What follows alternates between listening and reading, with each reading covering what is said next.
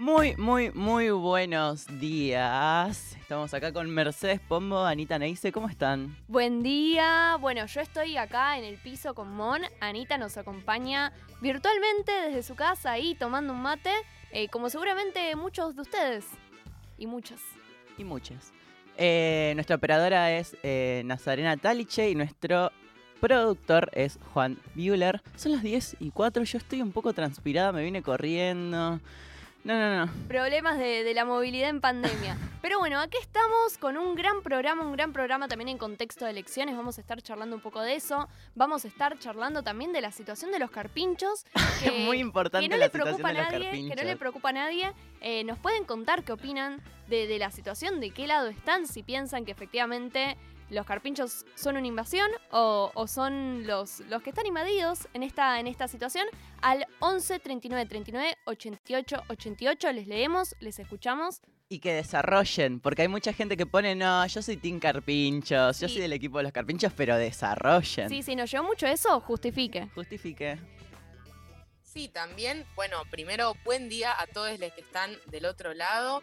Eh, a mí igual, la verdad que no me deja de, de poner un poco mal cuando hay un tema random que hace que hablemos de ambiente, todo menos la preocupación genuina, ¿no? Tipo, se incendia todo, dale, dale, hablemos un toque de ambiente. Hay una foto de unos carpinchos de, Norde- de Nordelta, bueno, dale, hablemos un toque de los humedales. Guacho, ¿cuándo vamos a hablar? Porque en general, o sea, malditas redes sociales, es ¿Cuándo toda una a locura de hablar? un día y después pasa y es como, subite Claro. este barco porque después no lo hablamos de nuevo. Perdón, perdón. Yo vi mucho de eso también, nos llegaron muchos mensajes, eh, porque bueno, anunciamos las consignas por nuestras redes sociales, que también nos pueden seguir, a qué mundo nos dejaron y jóvenes por el clima. Muchos mensajes quejándose de los memes de un tema, eh, sobre un tema solemne e importante. Yo lo que creo es que siempre las noticias llegan por cuestiones muy malas, como por ejemplo, como decías recién, los incendios. Lamentablemente necesitamos un detonante porque así funcionan las cosas hoy en día. La verdad, yo prefiero que sea por memes de carpinchos. Así que A favor de los memes. A o sea, favor, a pero son una gran forma de comunicación.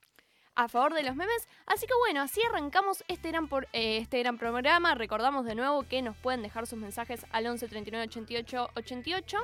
Y nos vamos a un tema, eh, Revolución Rock de los fabulosos Cadillacs.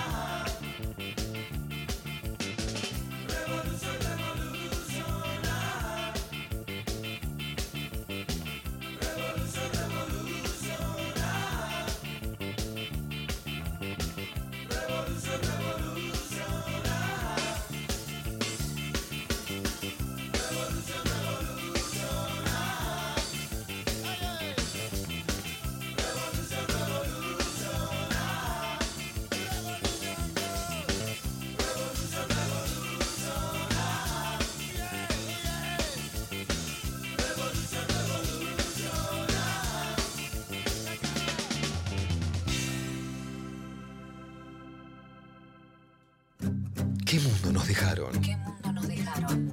Jóvenes por el clima. Mercedes Pombo, Monse Tolaba, Ana Julia Neise. Sábados de 10 a 12. 937 Nacional Rock.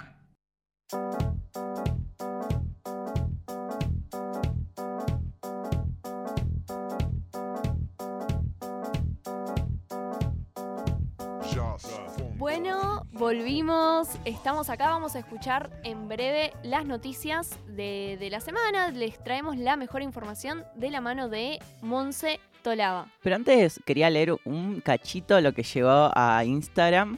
A Que ver. tipo, obviamente yo, como dije, pusieron todo es Team Carpincho, yo banco a los carpinchos. Ah, volvimos, vol- contextualizamos, volvimos a la consigna de los carpinchos para que, vamos, es un tema que también vamos a estar hablando más en relación a lo que importa, a los humedales. Obvio. Y lo que estuvo pasando es que hay una invasión, o así la titularon diversos medios de comunicación, de carpinchos en el Nordelta. El Nordelta es un barrio que está eh, construido en parte sobre humedales. Y bueno, esto es un poco lo que hace que eh, aparezcan este- estos animalitos, que en realidad son eh, su ecosistema originario.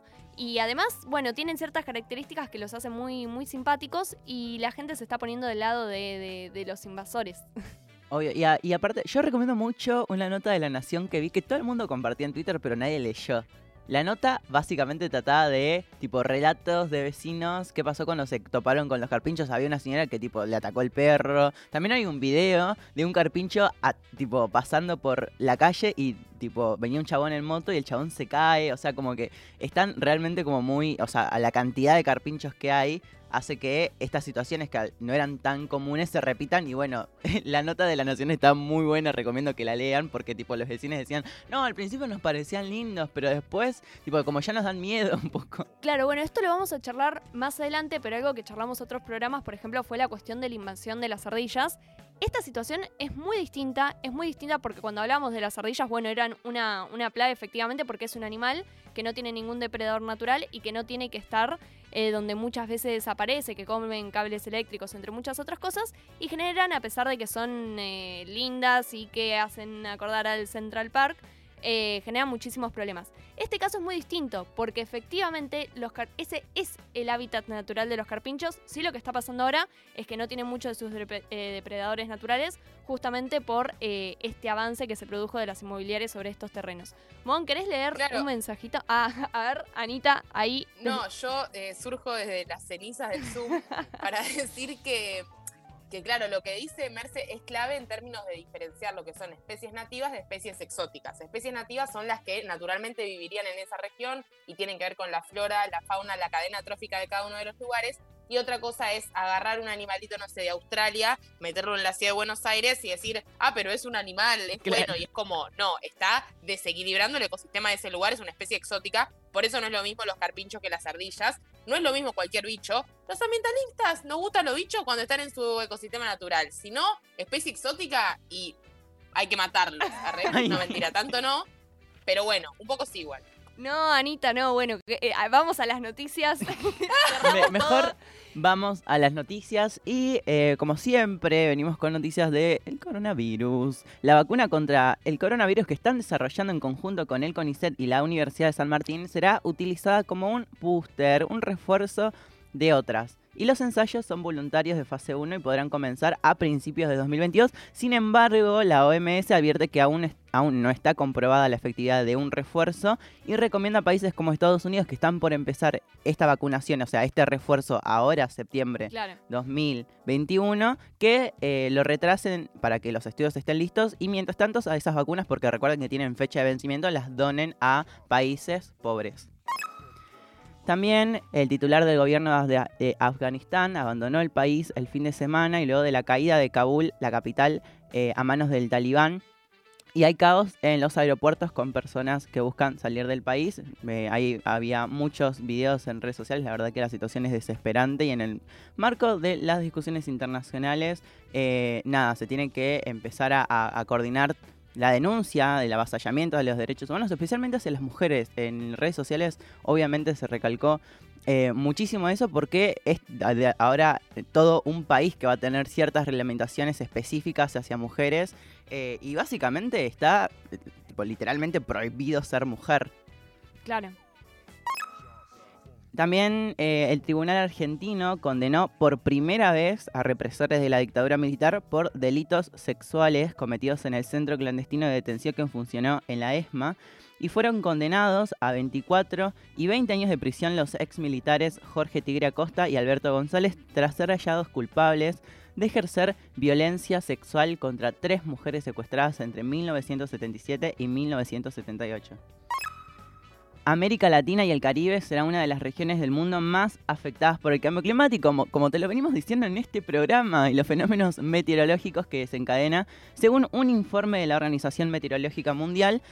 Y eh, bueno, este, región, este, región, este informe avisa, menciona que la región padece efectos relacionados al aumento de las temperaturas, cambios en los patrones de precipitación, tormentas, eh, así como el marcado retroceso de los glaciares. Todo lo que te contamos en este programa, la Organización Meteorológica eh, Mundial te lo está confirmando. Y eh, bueno, también el año, este año 2020 fue uno de los tres años más cálidos en México y América Central y el Caribe, y el segundo más cálido en América del Sur.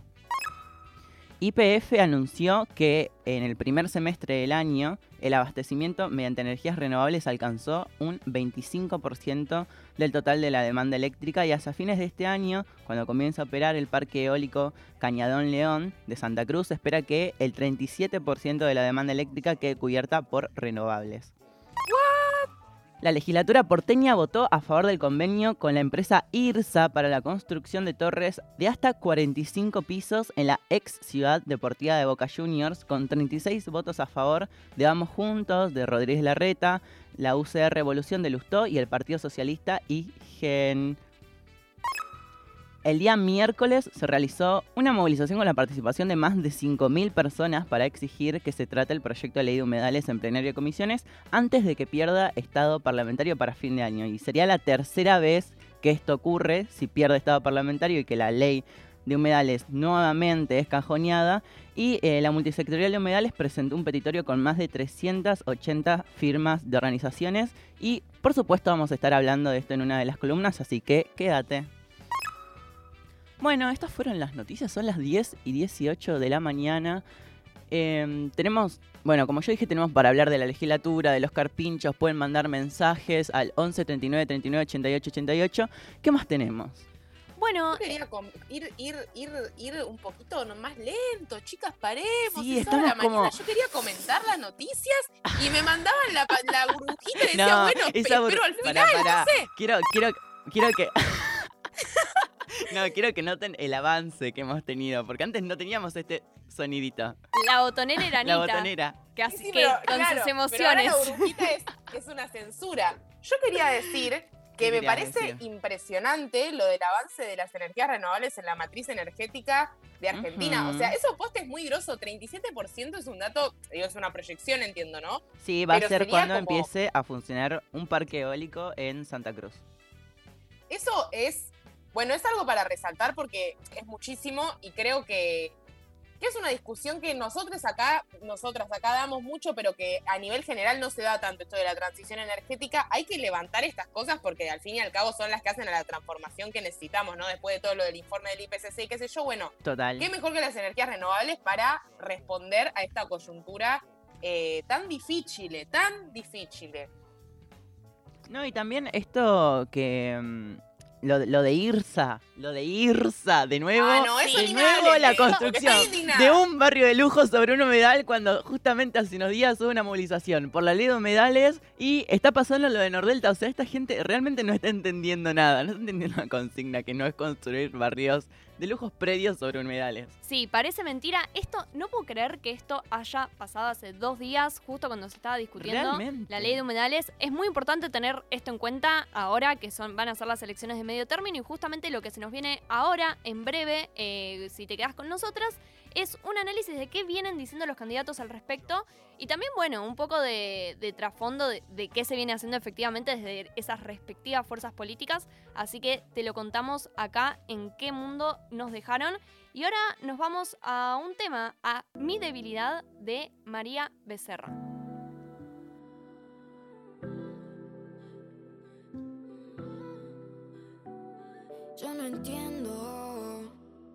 Eso que por la calle a mí me andan diciendo. ¿Cómo es eso de que ahora te estás arrepintiendo? ¿Y por qué será que tú no me lo estás diciendo? Si estoy aquí sufriendo.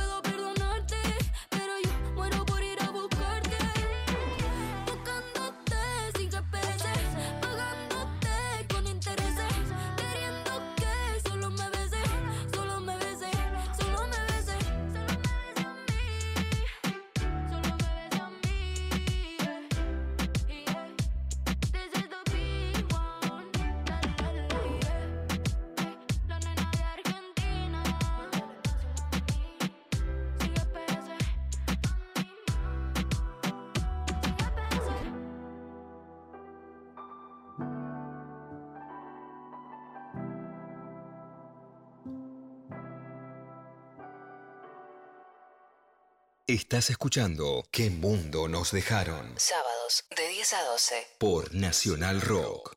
Estamos en Instagram. Nacional Rock 937. Espacio cedido por la Dirección Nacional Electoral. Salimos a buscar las vacunas, salimos de vacunarnos y de a poco las cosas nos van a empezar a salir. Los amigos van a salir, las familias van a salir. Vamos a salir al recreo, las pymes van a salir. Vamos a salir a cosechar, vamos a salir a la igualdad.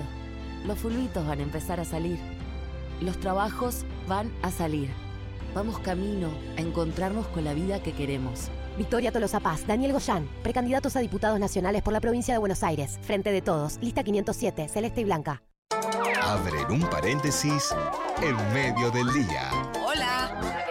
¿Qué tal? Lunes a viernes de 13 a 16. Calu Bonfante, Nati Carulias. Hola, ¿qué tal? Divertirse la tarde está asegurado. Hola, ¿qué tal? Hola, ¿qué tal? Por 937. Nacional Rock. Hacé la tuya. Espacio cedido por la Dirección Nacional Electoral. Te puede parecer que estás solo, pero somos muchos. Unidos podemos hacernos ver. Miguel Zaredi, precandidato a diputado nacional por la provincia de Buenos Aires. Lista 8, Partido Federal. Todos fuimos. Todos somos. Todos podemos ser. Los usuarios más vulnerables de la vía pública son los peatones, los ciclistas y los motociclistas. Ellos tienen un alto riesgo de sufrir lesiones graves o mortales cuando un auto los choca en un siniestro vial. La probabilidad de que un peatón muera si es atropellado aumenta también drásticamente con la velocidad. Soy Diego Molina de Conduciendo Conciencia para Nacional Rock. Yo me comprometo con la vida. Por la Dirección Nacional Electoral. Votan lo mismo, son lo mismo. Acompáñame al Congreso a enfrentarlos. Gómez Centurión, precandidato a diputado nacional, provincia de Buenos Aires. Unión por el Futuro, lista 505 azul. Los vinilos vuelven a sonar. Oro negro. Las frituras quedaron atrás. Seguimos desperdiciando el presupuesto de los medios públicos. ¿Podemos viajar a un lugar en particular para presentar una canción de un artista? De esa localidad? Por supuesto. Oro Negro. Vamos a escuchar aquí, al aire de Oro Negro, al señor Jill Scott Heron y su canción insigne, revolucionaria, justamente, The Revolution Will Not Be Televised. Sábados de 16 a 18 con Maxi Romero. Oro Negro. Por 937 Nacional Rock. Hace la tuya. 11 39 39 88 88. Nacional Rock. Ya no podemos con eso de... Esto no se puede. Para esto falta que... Pasamos a la acción. En presente. Mercedes Pombo, Monse Tolaba, Ana Julia Neise. ¿Qué mundo nos dejaron? 937 Nacional Rock.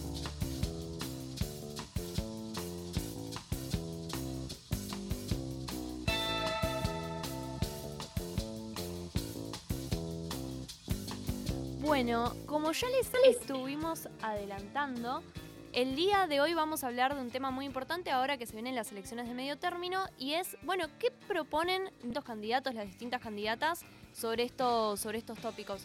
Eh, la verdad que es eh, también eh, una, una deuda pendiente de- del periodismo en general. Hay una iniciativa que es la de cupo socioambiental, que es justamente una iniciativa que propone que un 25% de las preguntas que se le hacen a los candidatos sean sobre temas ambientales y que se hable y que también le dediquen en sus plataformas un cuarto a este tipo de temas que no son solamente, y esto es importante decirlo, no son solamente temas eh, socioambientales eh, desde lo que nosotros conocemos o categorizamos de esta forma, sino que también, por ejemplo, combatir la pobreza estructural entra dentro de esta categoría, entendiendo que es un factor fundamental a la hora de pensar la adaptación al cambio climático. Así que en este sentido, en este programa vamos a estar cubriendo este tema, vamos a estar hablando de qué proponen los distintos candidatos sobre estos temas. Así que, eh, sin más preámbulos, vamos a eh, escuchar el primer audio de, de Rubinstein, que es eh, justamente un candidato.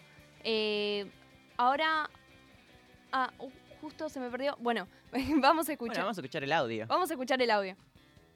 El primer candidato a legislador que nosotros tenemos es Andrés Bortagaray, que es un urbanista que está absolutamente comprometido con la agenda verde y la agenda medioambiental, que está trabajando en la ley de gestión costera, por ejemplo, de la ciudad, y que es un urbanista que, está, que ha planteado desde el panel independiente de cambio climático, digamos, de las, de las conclusiones que recientemente fueron hechas, y que está trabajando en eso. Digamos, nosotros tenemos una agenda medioambiental. Bueno, eh, Adolfo Rubinstein, que recordemos que fue ex, eh, que es ex ministro de Salud eh, durante el gobierno de, de Macri, está encabezando ahora la lista de eh, diputados por la Ciudad de Buenos Aires y justamente eh, eh, diputado nacional, ¿no? Y quien menciona que es Andrés Bortagaray, efectivamente es, eh, es un urbanista y, habló justamente en contra de la construcción sobre Costa Salero. Pero acá hay una cuestión muy importante que tiene que ver con esto que, que adelantamos también, ¿no? Que es importante no solamente qué se está diciendo ahora, que también lo vamos a estar hablando en este programa, la cuestión del greenwashing, esto de eh, hablar de ambiente en un momento donde es políticamente correcto, en un momento donde eh, queda bien hablar sobre temáticas ambientales, pero que esto no se refleje en políticas públicas concretas a la hora de pensar, sobre todo cuestiones que se contraponen a ciertos intereses, ¿no? Porque Pido, pido. Eh, ¿De qué partido es Rubinstein? Claro, Porque que no lo dijimos. que aclare. Ah, no lo dijimos, no lo dijimos. No, o Este- sea, te iba a decir full, full línea de bueno, pero hay que ver si lo están haciendo y es como. No, ¿quién es el Rubinstein, chabón? Rubinstein es del PRO. ¿Y por qué hago estas, estas aclaraciones? De juntos, De, de juntos. juntos. Ah, sí, ahora son Vamos Juntos, que Ay, qué feo nombre. de, de Juntos, perdón, eh, ¿cómo quedó eso al final? Porque hay una rosca ahí. Que es No, yo entendí que, a ver, en, en fue la, el- la gradiente fue pro, cambiemos, juntos por el cambio, juntos. Claro. Y, y ahí en eso de juntos también hay una interna. Y hay- esto, yo lo aclaro porque hay una cuestión muy importante, que es lo que viene pasando sobre todo en la ciudad de Buenos Aires con el temita de Costa Salguero, ¿no? Y que ahora volvió Pero a estar... pará, pará, pará, pará. Sí. Primero digamos algo. No, perdón, yo estoy en modo A ver, a ver, a ver. para que se entienda que estamos discutiendo. Ahora son las pasos, ¿no? Sí. Las eh, que se supone que es una instancia en la cual uno elige a los candidatos. O sea, hay ciertos partidos que tienen interna, entonces uno dice, bueno, de las diferentes opciones de este partido, que se supone que tienen como una ideología más o menos parecida, eh, ¿a cuál elijo? Rubinstein está disputando la interna de el PRO, Cambiemos, Junto por el Cambio, Juntos, como le querramos llamar. Y bueno, estamos escuchando un audio de él en relación a eso. Ahora sí debatamos eh, todo, pero, Muy buena pero para que se entienda quién es, porque tampoco es tan conocido el chabón, entonces. Sí, ¿quién es? Bueno. Cuando escuché el audio, digo la voz. Eh, es, es conocido por ser el ex ministro de Ajá. Salud durante el macrismo. Uy. Es, es importante, sobre todo, tener en cuenta esto, porque para mí, con, cuando hablamos de temas ambientales, hay que tener mucho este filtro de pensar que es muy fácil hoy en día hablar sobre ciertas cuestiones. Quizás en un momento ni siquiera caía bien hablar tanto de ambiente, porque bueno, se pensaba como una cuestión secundaria esto de, de pensar lo ambiental como un lujo postmaterialista, pero hoy efectivamente es incluso una obligación hablar sobre ambiente.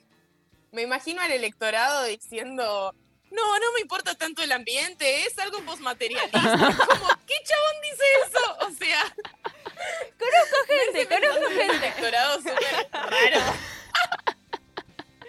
Bueno, eh, en- el electorado al que nos estamos dirigiendo es un electorado muy Hay que salir de de interpelar.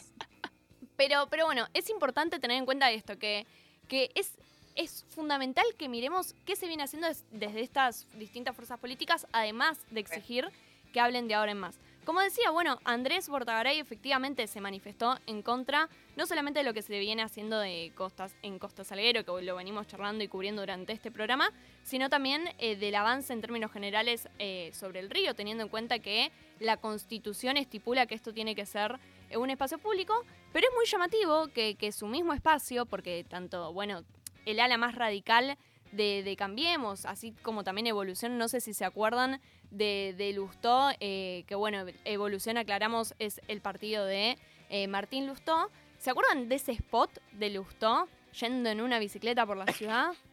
Sí, buenísimo ese spot. Está, está muy bueno y efectivamente... raro, yo no lo vi. eh, es- No, estaba muy bueno. ¿Sí? Está muy bueno, estaba bien Gustó, pensado. hay que decirlo, es hábil con las palabras. Sí, sí, hay que decirlo, hay que decirlo y justamente este es un poco el punto. La campaña de Lustó se, se basó un poco en esta cuestión de, bueno, evolución como una opción progresista que le daba justamente eh, bola a este tipo de cuestiones, como la cuestión ambiental. Y eh, repito esto, o sea, fue uno de los ejes de campaña. Y hoy en día, o sea, hace un par de días nada más, votaron a favor de eh, habilitar la construcción de torres en un terreno que iba a ser, em, que es el- la ex ciudad deportiva de Boca. no Sí, lo de Irsa, lo que lo acabamos de de decir en las bueno, noticias. que la mayoría deben estar al tanto porque es una cuestión que trascendió bastante, pero es bastante grave, sobre todo porque plantea construir sobre humedales, que es la discusión que estamos dando hace más de un año, es lo que está pasando con los carpinchos, tiene que ver con lo que Claro, pasó y, con los y justo en el Es decir, auge, como. Tipo. Claro, bueno, eso también me parece que habla de un, un nivel de, eh, de impunidad o de por lo menos pensar que eso no va a tener un costo político, porque bueno, se está hablando de ambiente verde, qué sé yo, por algún lado se le está dando bola y mientras está eh, vendiendo espacios públicos, que en definitiva es, va en contramano de cualquier política pública eh, que pretenda eh, combatir, el, la no solamente combatir el cambio climático, sino hablar también en términos de adaptación de las ciudades. Sí, me parece clave esto que decís, Mer, de como, bueno, efectivamente todavía lo ambiental como que tiene la posibilidad de ser chamullado y después te das vuelta y haces una política opuesta. Como que siento que en otros ámbitos es mucho más claro cuál es la correlación entre lo que uno propone y lo que uno después vota. En cambio, en lo ambiental tenemos esa, esa tarea de concientizar, de, de discutir más a fondo de cara a la sociedad cuáles son políticas realmente ambientales, porque si no pasa mucho esto de que eh, es políticamente correcto decir que uno tiene una política ambiental. De hecho, José Luis Espert salió a decir que, eh, porque le preguntó una periodista, Cata Delía, que se sumó a esta cuestión de, bueno, vamos a hacer una de cada cuatro preguntas sobre la cuestión socioambiental, dijo, no, sí, sí, nos importa Es la muy agenda bueno verde. ese recorte. Pero él está con Milei que dijo que el calentamiento global era un invento marxista. Entonces es como, bueno, hay que empezar a como a relacionar un poco más esto de, che, ¿y ¿qué política es realmente ambiental? Y a veces no, no queda tan claro. Vos podés decir que tenés una política verde y vender terrenos públicos. Bueno, no, los espacios verdes son fundamentales en las ciudades para adaptarnos y mitigar los efectos del cambio climático y eso tiene que ser algo que sea como, bueno, eje rector. O sea, no puedes decir que estás a favor de la educación pública y cerrar escuelas. Tampoco puedes decir que te gustan las políticas ambientales y la agenda verde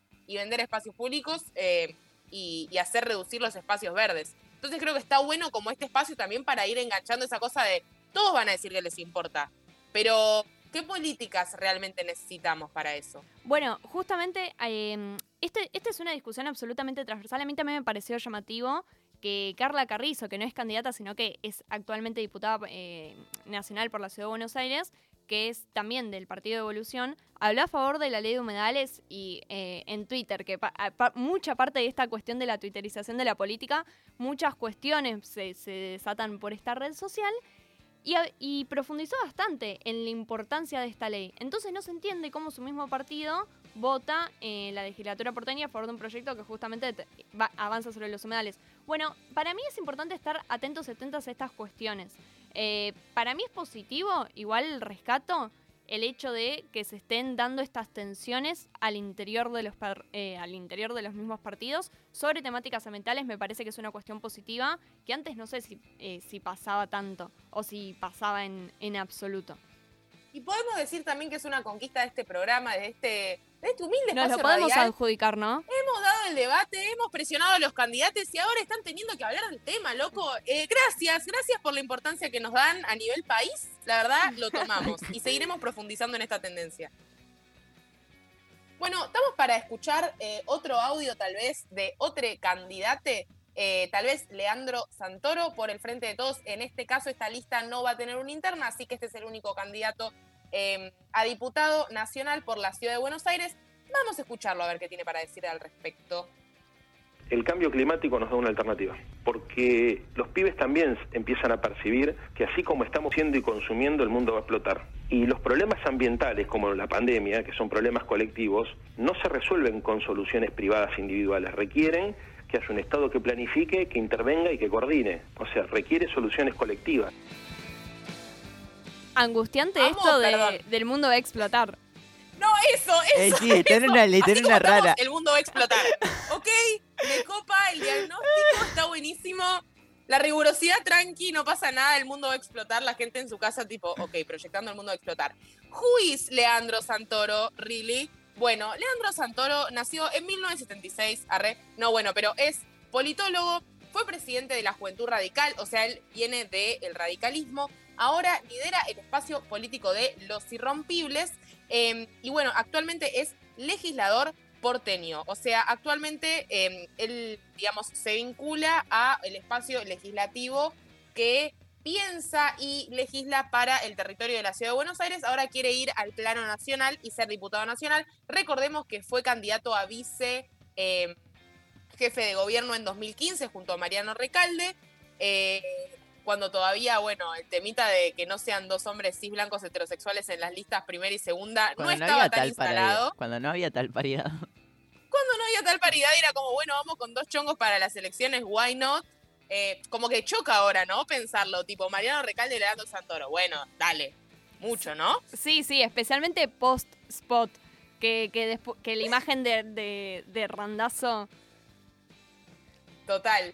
Eh, así que, bueno, ese es más o menos Leandro Santoro. Ahora lo escuchábamos hablando sobre cambio climático. Creo que, en particular, yo lo vengo escuchando a Santoro también en otras entrevistas y viene trayendo más a colación el tema de lo ambiental. Y en este sentido es interesante eh, pensar el enfoque en relación a que es un problema de lo público, ¿no? Que esto también es una cuestión de esas que van, van cambiando las aguas, porque decir, bueno, que las soluciones tienen que ser de alguna manera coordinadas por el Estado, se aleja también de una ideología que por ahí tiene más que ver con el liberalismo, de son las fuerzas del mercado las que van a ordenar las cuestiones y van a generar los incentivos para que se transforme lo que se tenga que transformar para hacer frente a la crisis climática. Esta es una postura que existe y digo, es ideológicamente válida, pero bueno, desde este programa entendemos que es muy importante el rol del Estado porque justamente muchas veces el mercado seguía por la lógica de las ganancias y en el caso particular de la ciudad de Buenos Aires y de todas las ciudades, esto pasa en todo el mundo,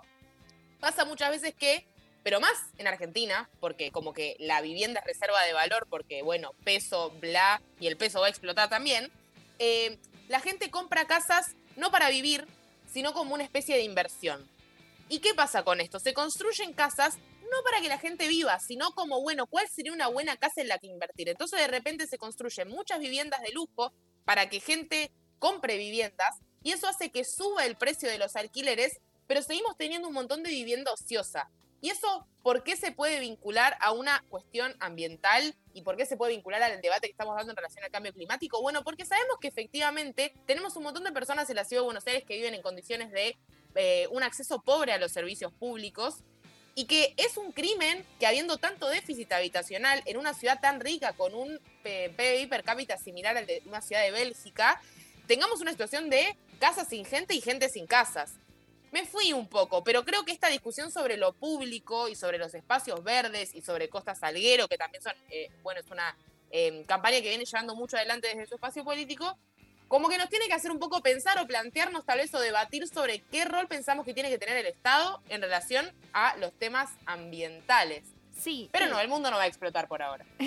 Por ahora Por no. ahora no. Igual puede ser que pasen cosas parecidas a que el mundo explote, como las estamos viendo con fenómenos climáticos extremos, pero algo así como que explote, explote literalmente, por ahora no.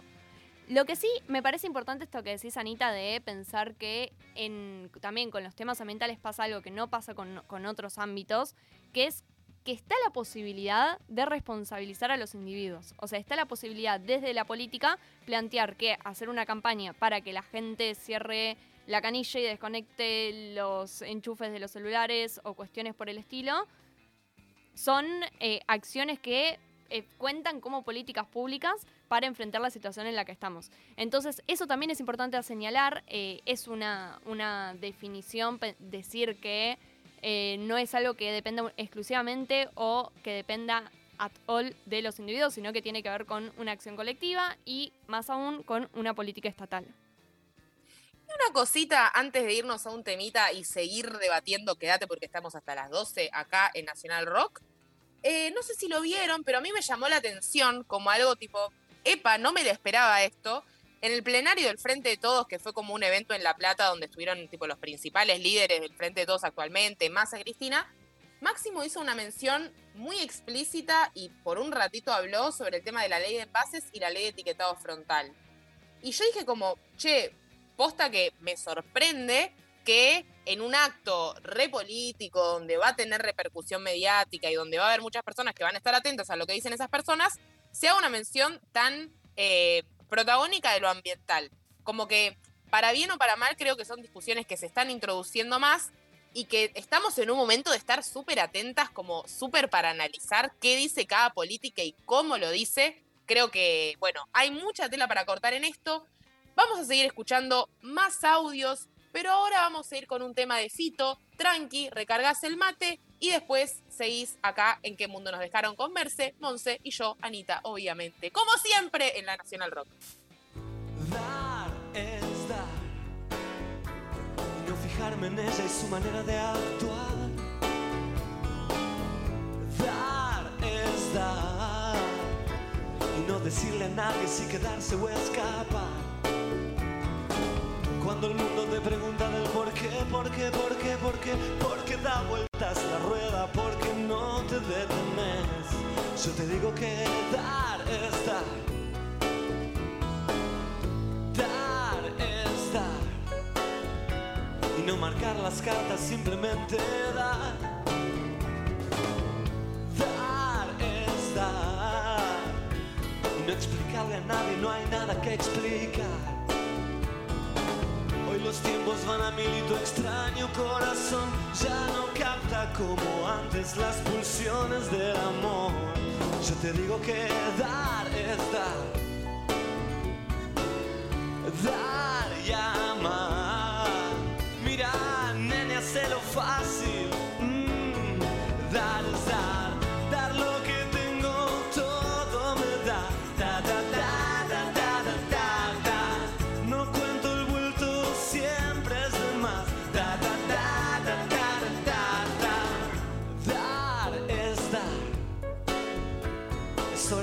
Una manera de andar. Dar es dar. Lo que recibes es también libertad. Cuando estoy perdido un poco loco por ahí, siempre hay alguien con tus ojos esperándome hasta el fin. Porque dar es. Dar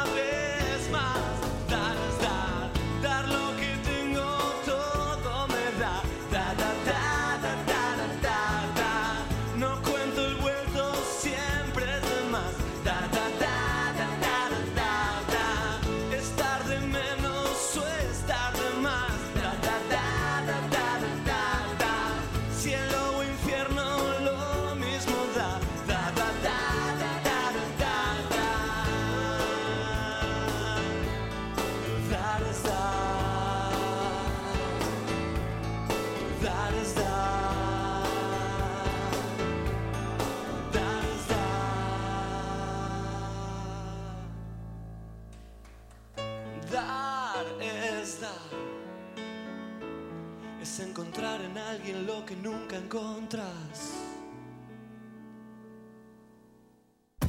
Estás escuchando Jóvenes por el clima. ¿Qué mundo nos dejaron? Jóvenes por el clima. Sábados de 10 a 12. 937 Nacional Rock.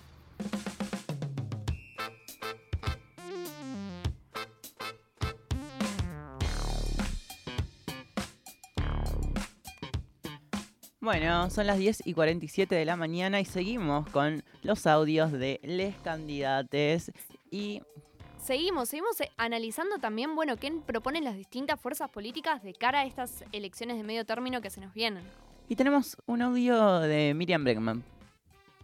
La agenda ambiental está incorporada a nuestras preocupaciones y propuestas desde hace tiempo. Nicolás del Caño fue el único candidato que planteó la cuestión en el debate presidencial y tenemos varios proyectos presentados en el Congreso y las legislaturas del país. Acompañamos a los poderosos movimientos ambientalistas. En Mendoza, por ejemplo, fuimos la única fuerza política que enfrentó el pacto de la UCR y el peronismo para modificar la ley 7722 en el recinto y en la calle, junto con ese poderoso movimiento convocado, organizado desde abajo, que hizo retroceder a los dos partidos mayoritarios. Lo mismo en Chubut, quieren avanzar y nos plantamos en la calle. En Neuquén somos el frente político que le dice no al fracking. En la legislatura de la ciudad, el único frente que no le vota a la reta ninguna ley que fomente el llamado extractivismo urbano. Hoy estamos ante el cuarto episodio pandémico en este siglo, apenas en 21 años. Un problema que no se soluciona con discursos, sino con medidas concretas. Y para ello hay que afectar los intereses económicos que conspiran contra un ambiente sano. La verdad es que en la División Mundial del Trabajo a Argentina le han reserva- reservado el modelo extractivista, que es apoyado por todos los partidos tradicionales. Y si eso no se cambia de raíz, no podemos creer que vamos a cambiar este rumbo desastroso. Para nosotros y nosotras es fundamental incorporar este debate en las elecciones, porque las listas del Frente de Izquierda Unidad todos nuestros candidatos y candidatas son 100% defensores del ambiente y contrarios y contrarias al fracking, a la megaminería contaminante, a las granjas porcinas y al avance de los agrotóxicos. Confiamos plenamente en que si desatamos la fuerza que la juventud desarrolló la pelea por el derecho al aborto, que se desató en Mendoza, en Esquel, con los pueblos originarios, podremos discutir una verdadera transición energética hacia una relación racional con el ambiente. Cuando decimos que es importante que el Frente de Izquierda emerja como una tercera fuerza en el país, es porque creemos que estas demandas tienen que tener prioridad y representación en el Congreso y las legislaturas. No hablamos del futuro, hablamos de una urgencia presente. Bueno, ella fue Miriam Bregman. eh, actualmente es precandidata a diputada nacional por la ciudad en el Frente de Izquierda y los Trabajadores. Ella es del Partido de los Trabajadores Socialistas y eh, fue legisladora de la ciudad a partir de 2017. Es abogada, es también bastante reconocida dentro del movimiento feminista.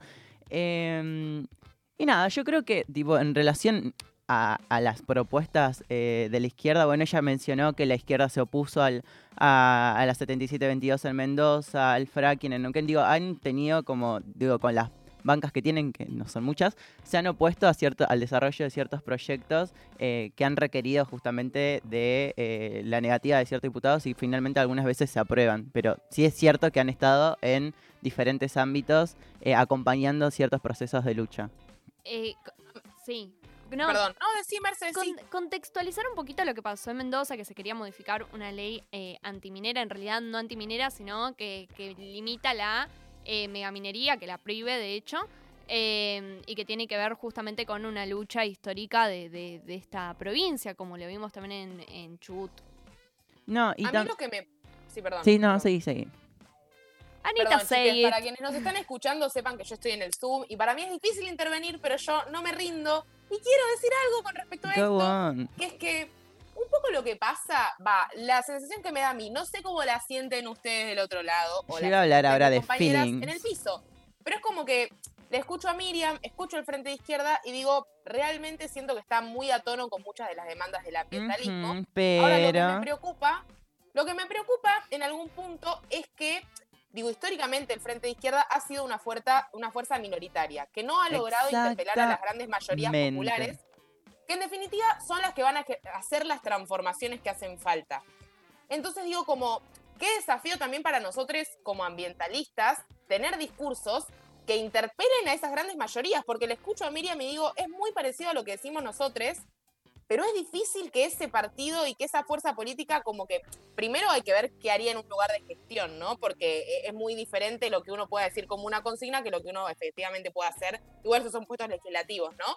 Pero digo, eh, una cosa es una propuesta y otra cosa es cómo efectivamente se instrumentaliza. Pero también, ¿cómo hacer para que esos discursos como que eso, rompan el techo que tienen actualmente. Y a mí me, me parece que el Frente Izquierda aborda la cuestión ambiental, pero me preocupa que de alguna manera sigan siendo como una fuerza que no interpela a las grandes mayorías populares y que en ese sentido hay mucho para hacer desde el ambientalismo de conectar estas demandas con lo popular en algún punto. Totalmente, y creo que contrasta mucho con lo que había mencionado hace rato eh, Merce, esto de Máxima mencionando la ley de etiquetado frontal, la ley en bases, porque justamente ahí en ese acto se están constituyendo mayorías. Digo, hay un frente capaz de instalar un tema y hacerlo pasar, materializar esa propuesta, cosa que el frente eh, de izquierda, eh, digo, no tiene actualmente esa capacidad. Y me parece muy importante porque también, digo, eh, mientras vamos discutiendo lo ambiental, digo, es importante proponer no eh, medidas aisladas, sino un proyecto. Y en este caso, un proyecto de ciudad, porque se enmarca en las elecciones de la ciudad de Buenos Aires. Y es muy difícil porque justamente en la ciudad de Buenos Aires, quien tiene mayoría es el PRO. Bueno, somos una equipa muy exigente, como ven, no dejamos pasar a nadie. Eh, igual me parece, me parece importante destacar algo que dice Miriam, que, que me parece que es muy, muy importante, que es esta visión de pensar, que es un detalle igual, pero es esta visión de pensar que lo ambiental no es una cuestión a futuro, sino que es una cuestión que tiene que ver con nuestro presente, con justamente cuando hablamos de política, de gestionar este presente, que es muchas veces una perspectiva que falta. Y sí me parece importante esta cuestión de pensar que, eh, que hoy en día es, es verdad que es un sector minoritario de la sociedad y eso tiene que cambiar. Yo creo que sobre todo es importante pensar esto que, decía, que decías vos, Mon, recién. Un, un proyecto de país que no tiene que ver solamente, y sobre todo un proyecto realista. Porque cuando se habla, bueno, esto es algo que, que- que se le dice mucho también al FIT, esta cuestión de tener propuestas que no se condicen con eh, nuestras condiciones reales como país, etcétera. Yo creo que es importante pensar que el ambientalismo lo que propone no solamente es realista, sino que es mucho más racional que otras que otro montón de propuestas que andan dando vueltas de acuerdo con los diagnósticos actuales que nos trae la ciencia. Sí, y también esto me hace eh, acordar mucho a cuando en el auge del debate por el aborto legal, una consigna de ellos eran, mirá, tipo, todos nuestros candidatos son verdes, ¿eh? Tipo, los otros tienen candidatos azules, cuidado, pero al final, digo, con el resultado de las elecciones, terminaban entrando muchísimas más feministas de una lista que ellos eh, justamente señalaban por no tener una totalidad de personas a favor del aborto legal. Sí, yo creo que también una última cuestión y pasemos al otro audio es que hay que decir que Miriam tiene muy calada la línea del ambientalismo también. O sea, Obvio, como que sí. está buenísimo todo, pero creo que hay que reconocer que es una candidata que está ayornada a las problemáticas que discute el ambientalismo hoy en día Y que eso cuesta también. Digo, mucho, mucho chamullo cuando preguntas de ambiente. Bueno, Miriam sabe cuáles son los puntos nodales. Creo que también ahí hay algo para reconocer en términos de eh, el nivel de información y de formación que tienen esos candidatos en relación a estos temas. Eso es lo que yo voy a conceder. Como algo. Totalmente, de amoldarse al contexto y saber construir una línea al respecto. Digo, por ejemplo, digo, ahí lo que mencionó es que Nico del Caño en el debate presidencial eh, fue el único que mencionó la cuestión climática y ecológica. Y es verdad. Digo, objetivamente. También hizo un minuto de silencio y fue Sí, raro. y, tam- y- y también eh, sacó el pañuelo verde, o sea, como que hay un montón de cosas que sucedieron en ese debate, pero bueno. No, pero eso, eso que decís me parece fundamental. Y ahora vamos a escuchar otro audio de Martiniano Molina. Bueno, Martiniano Molina seguramente lo conozcan por... eh, ¡Es famoso! ser- es famoso, es cocinero, eh, que cocina bien, eso, eso lo podemos, lo podemos afirmar. Hay que ver Que eh, mande unas vianditas. cómo es gestionando. Sí, sí, sí. Acá no vamos a hablar mal porque estamos laburando por canje. Eh, no, eh, Martineo Molina encabezaría la lista de precandidatos a diputados provinciales de Diego Santilli, de, Juntos, eh, que bueno, que es eh, esta otra interna de- de las que se generaron. Y ahora vamos a escuchar su audio. Indudablemente la provincia muestra signos de agotamiento social, económico y ambiental y desde luego que hay temas urgentes para revisar, para repensar.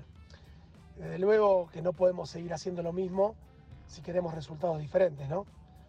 Y si no cambiamos vamos a seguir generando más pobreza ambiental y social.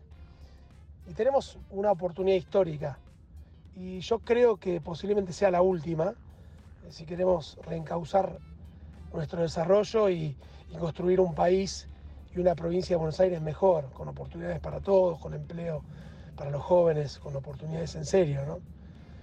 Y desde ese sentir y desde mi experiencia como ex intendente de Quilmes, asumo el compromiso de integrar la lista eh, como primer precandidato a diputado provincial dentro de un equipo que tiene una enorme capacidad de gestión y experiencia. Porque la crisis no es solo sanitaria, es económica, es ambiental, es social, es una crisis generalizada, ¿no? Y como toda construcción colectiva, se transforma solo de una manera, siendo solidarios y teniendo conciencia de grupo, de equipo.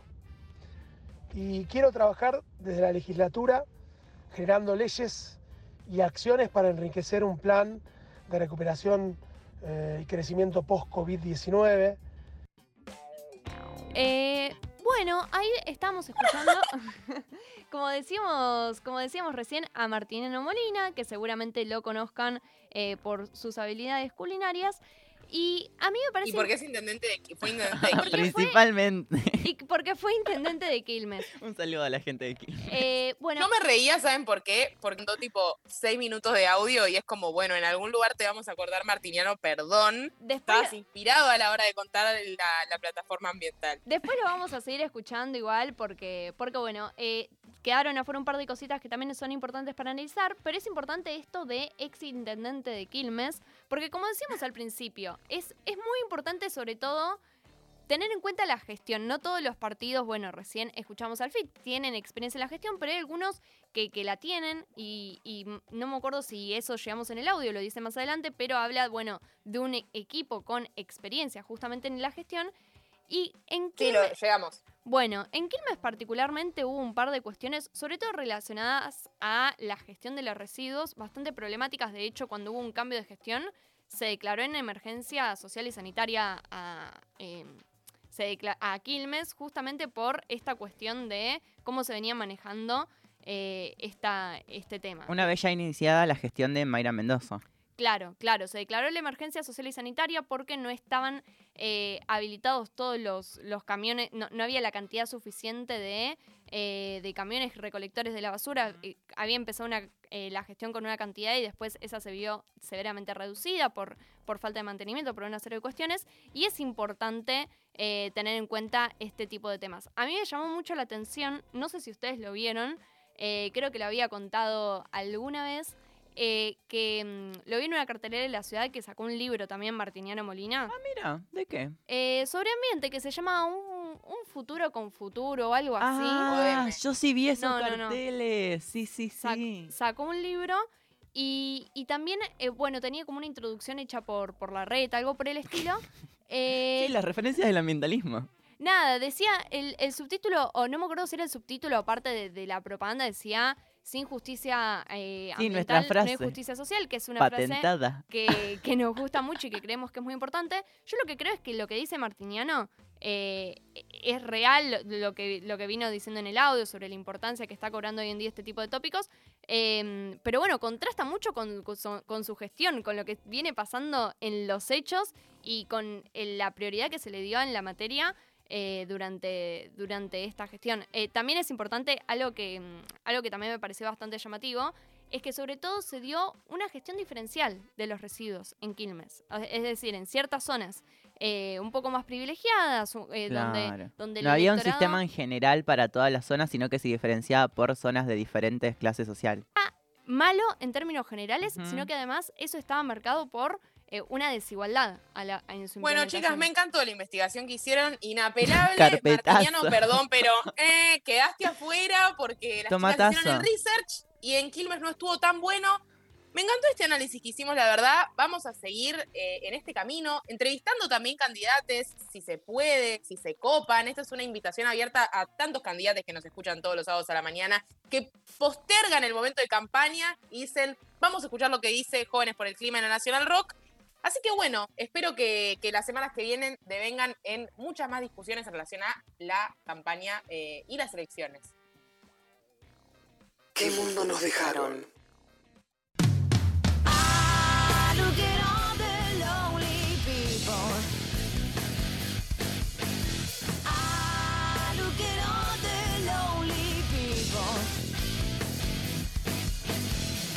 Eleanor Rigby picks up the rise in the church where the wedding has been.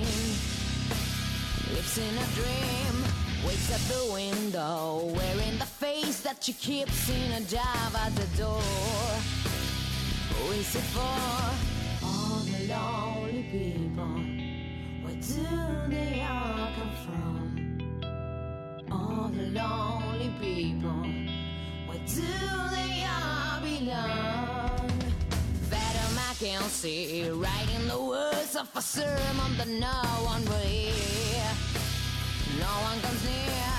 Look at him working. Then he sucks in the night when there's nobody there. What does he care? All the lonely people. Where do they all come from? All the lonely people. Where do they all belong?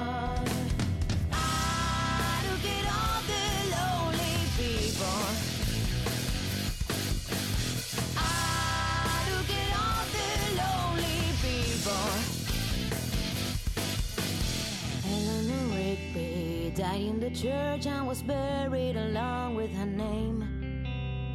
Nobody came. Father Mackenzie wiping the dirt from his sin as he walks from the grave. No one was saved. All the lonely people.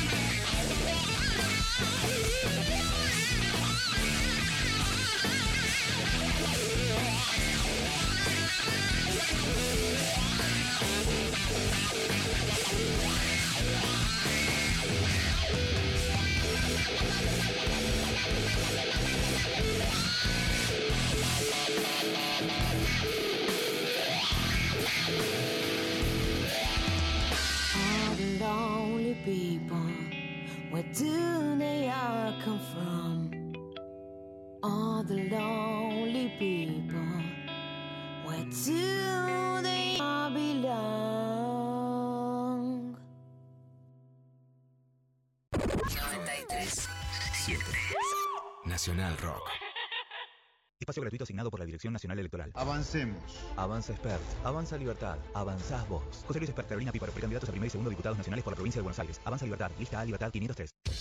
Buenas noches, señor Santiago Motorizado. ¿Cómo le va? Buenas noches, ¿cómo andás? La semana se cierra con hambre. Radio Caníbal. Hoy con los años organizamos un show y la gente que viene es gente que paga la entrada por ir a vernos. Entonces ya es como todo el contexto es a favor, a favor de eso, a favor de tus canciones, están esperando que hagas esto que te gusta hacer. Entonces ahí ya no, no ocurre nada de la timidez. Radio Caníbal. Una mirada voraz sin menú. Incluso hemos tocado para mucha, mucha gente. Sería como el escenario terrorífico para alguien tímido, pero ya no, no me sucede. También hay una cosa de vértigo y un disfrute extraño, ¿no? Porque después de todo es algo, estamos hablando de cosas lindas, ¿no? Este, Claro. Sí, sí, bueno. Domingos, de 21 a 0, con Eduardo Fabregat. Radio Caníbal. Por 937 Nacional Rock. Hace la tuya. Espacio cedido por la Dirección Nacional Electoral. Justicia y Dignidad Patriótica. Sergio Jesús Medrano, precandidato de Provincia de Buenos Aires. Lista 323. Buscar. Conectar. Conectar. Encontrar. 93. Nacional Rock. 7. Espacio cedido por la Dirección Nacional Electoral. Salimos a buscar las vacunas. Salimos de vacunarnos y de a poco las cosas nos van a empezar a salir. Los amigos van a salir. Las familias van a salir. Vamos a salir al recreo. Las pymes van a salir. Vamos a salir a cosechar. Vamos a salir a la igualdad. Los fulbitos van a empezar a salir. Los trabajos van a salir. Vamos camino a encontrarnos con la vida que queremos. Victoria Tolosa Paz, Daniel Goyán, precandidatos a diputados nacionales por la provincia de Buenos Aires. Frente de todos, lista 507, celeste y blanca. Para tener conciencia del tiempo, solo a través de la música podrás lograrlo.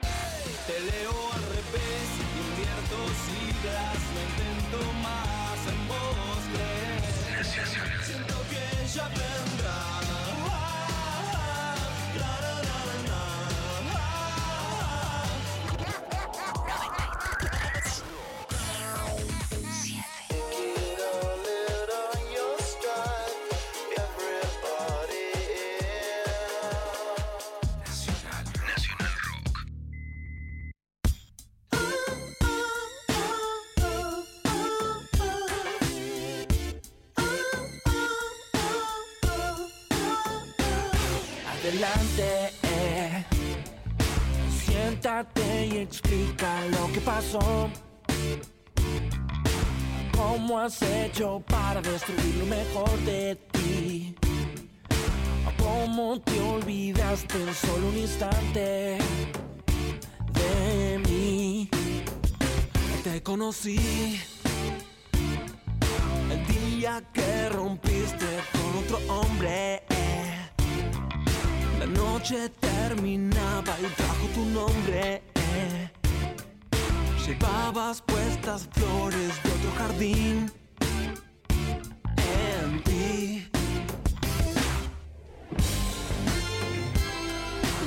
soy un eclipse en tu confesión.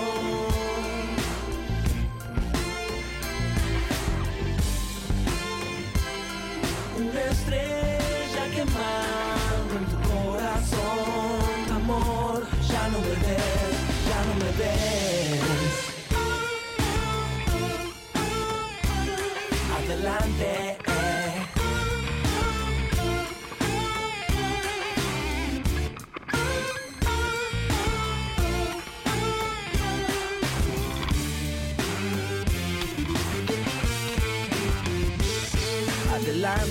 Eh. Ahora es turno de que me escuches a mí. Las veces que junté una a una tus partes para reconstruirte y luego cuidarte de ti. Te desconocí, desconocí el día que el tsunami llegó a nuestra cama. Fingiste que me amabas, clavaste la daga. Amaste una sonrisa y te fuiste de aquí. Sin mí. Oh, no, no. Y ahora soy un eclipse en tu confesión.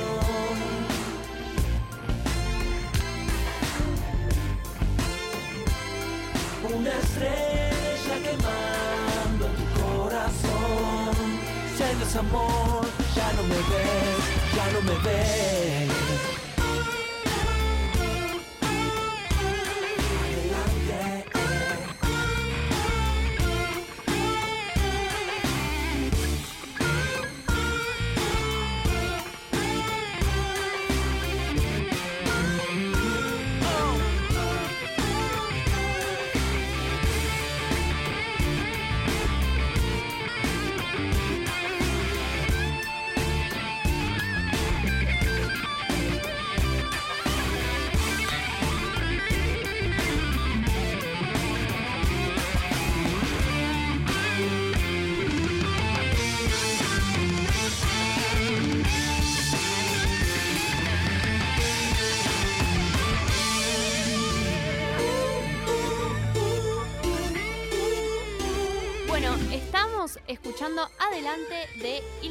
Ilia Kuriaki and de Valderramas. Y ahora vamos a escuchar, eh, vamos a escucharlos ustedes, vamos a charlar del- de la cuestión de los carpinchos, que también Mon se nos va a estar contando un poco de qué se trata efectivamente la problemática de fondo acerca de los humedales. Así que vamos con eso.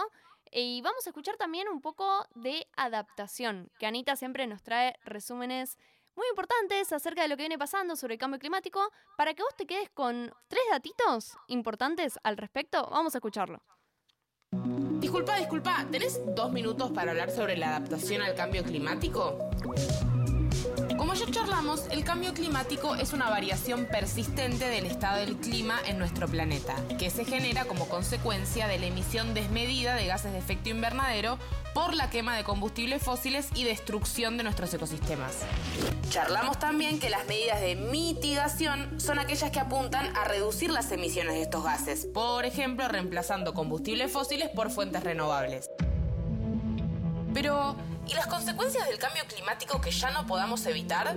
La realidad es que ya hoy estamos viendo algunos de sus efectos. Incendios, sequías, inundaciones, olas de calor. Precisamente las medidas de adaptación son aquellas que nos ayudan a lidiar y administrar las consecuencias del cambio climático de tal manera que afecten lo menos posible a las personas. Y acá hay una aclaración importante. El riesgo al que nos enfrentamos no es el mismo para todo el mundo.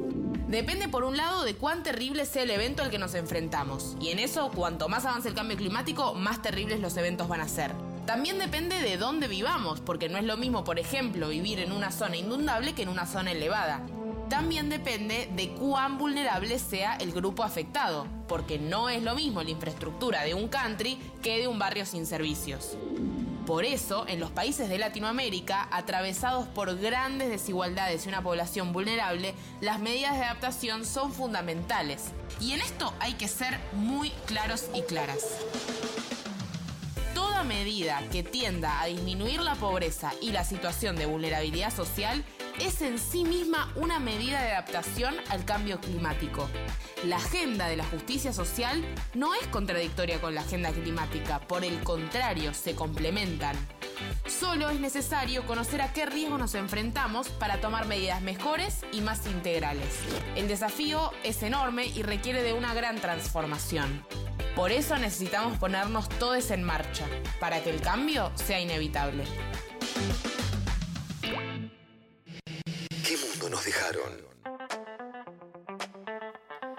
Son las 11 y cuarto en la República Argentina. Estás escuchando qué mundo nos dejaron en la Nacional Rock. Y ahora vamos a estar charlando de un tema, bueno, un poco el tema más esperado del día. Porque, porque bueno, es algo que está muy sobre, sobre, la, eh, sobre la mesa, es algo que se viene discutiendo ya desde el año pasado, que volvió a estar sobre la mesa sobre eh, a raíz de los carpinchos. Y si nos quieren contar su opinión eh, al respecto, qué opinan de, de la supuesta invasión de carpinchos, que en realidad entendemos que es una invasión de las inmobiliarias, nos pueden contar al 11 39 39 88 88. Y ahora estamos viendo, estamos viendo la televisión y justamente el título dice Invasión de Carpincho o de humanos y están hablando del comando Carpincho en Corrientes.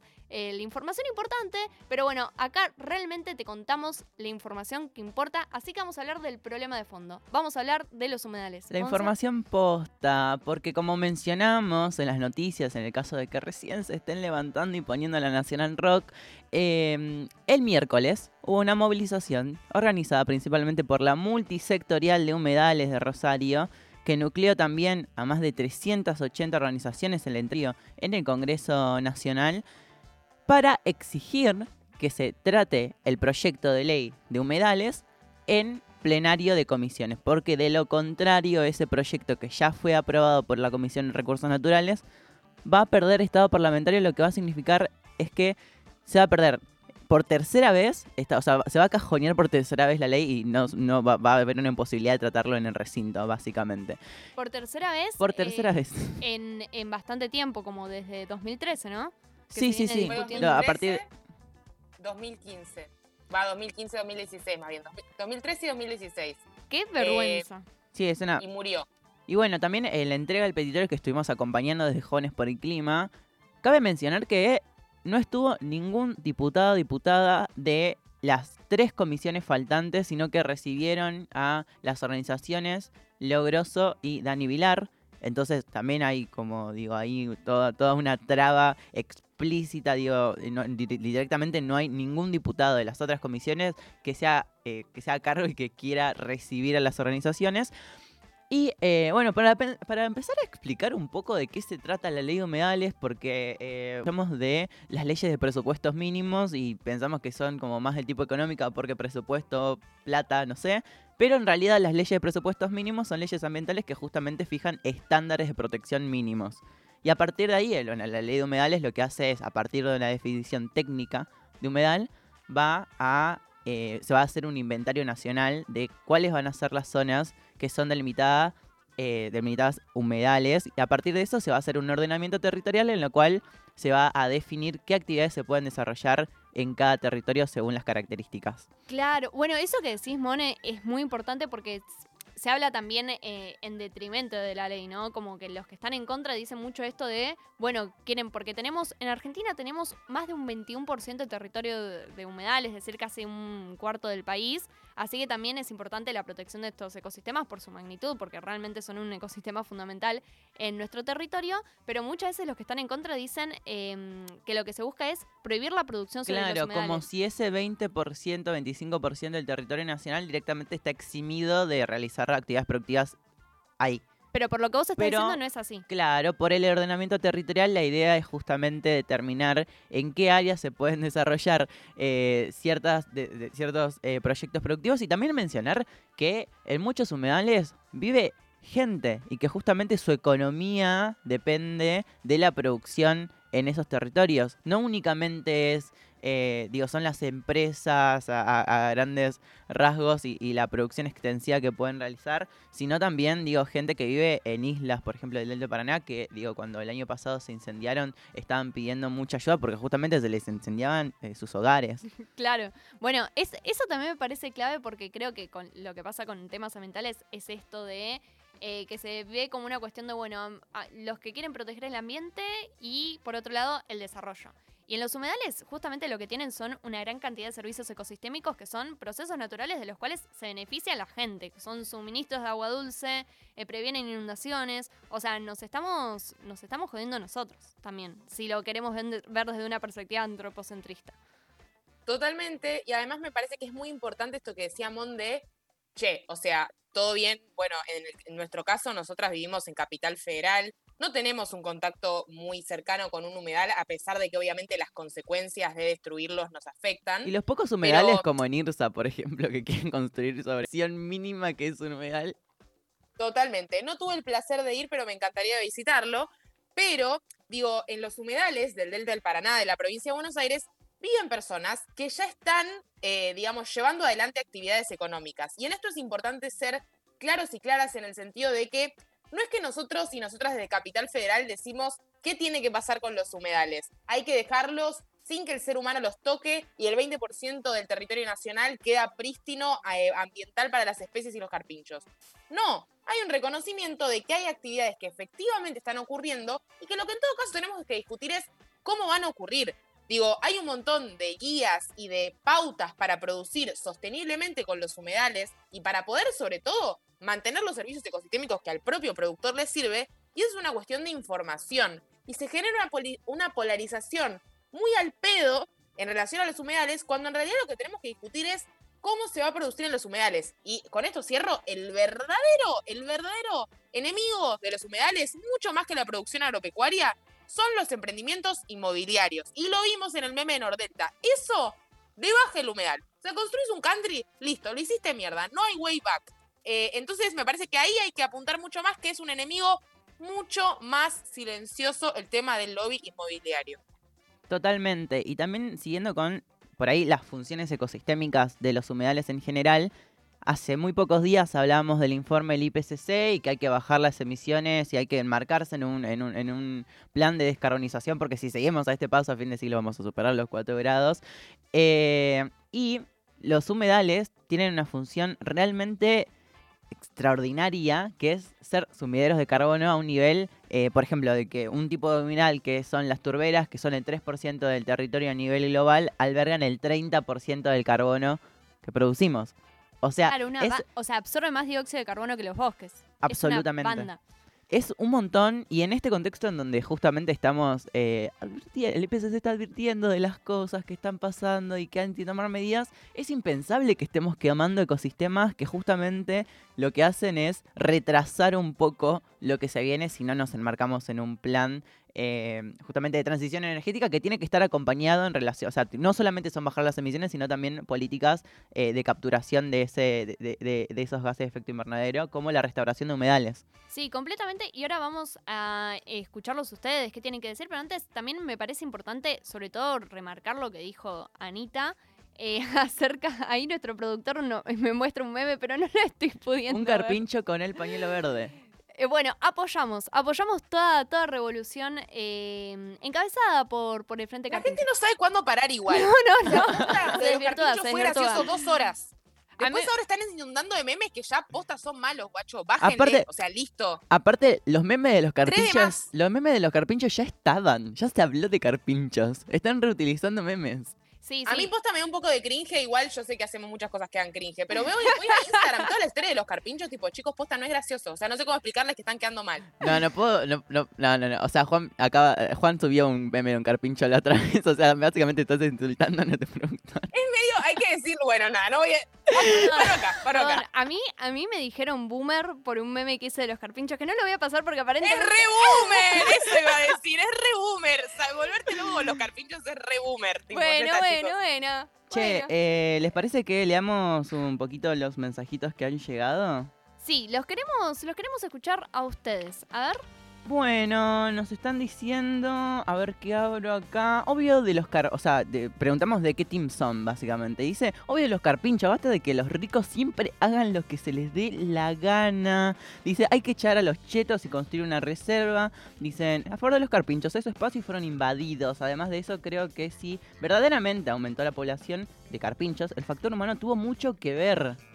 Yo quiero saber si hay alguna opinión que acá no juzgamos a favor de, de la gente que se instaló en el Nordelta y que tiene una que tiene 500 carpinchos en el jardín. Acá nos dicen, eh, necesito estar al tanto de la opinión que tienen ustedes. Yo pienso que la ley debería defender a los carpinchos. Qué bueno, contanos, Mon. ¿La ley de humedales establece algún tipo de protección a los de carpinchos? humedales no establece un tipo de protección específica hacia los carpinchos, pero sí hacia los humedales donde viven los carpinchos. Claro, protege su ecosistema.